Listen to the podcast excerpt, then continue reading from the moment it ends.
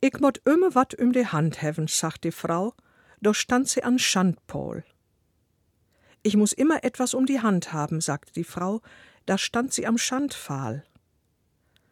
Dieses Sagwort bewahrt die Rechtsform einer vergangenen Zeit. Da steht eine Frau am Schandpfahl. Das Wort und die Sache sind heute fast vergessen.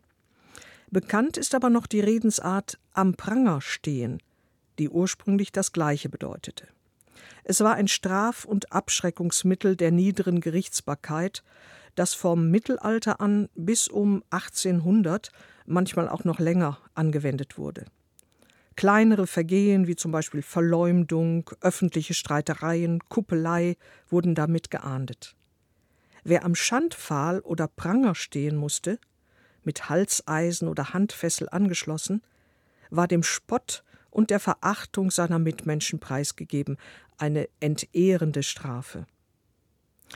Unser Sprichwort sagt nichts aus über das Vergehen der Frau. Sie macht aber den Versuch, ihre entwürdigende Situation zu überspielen.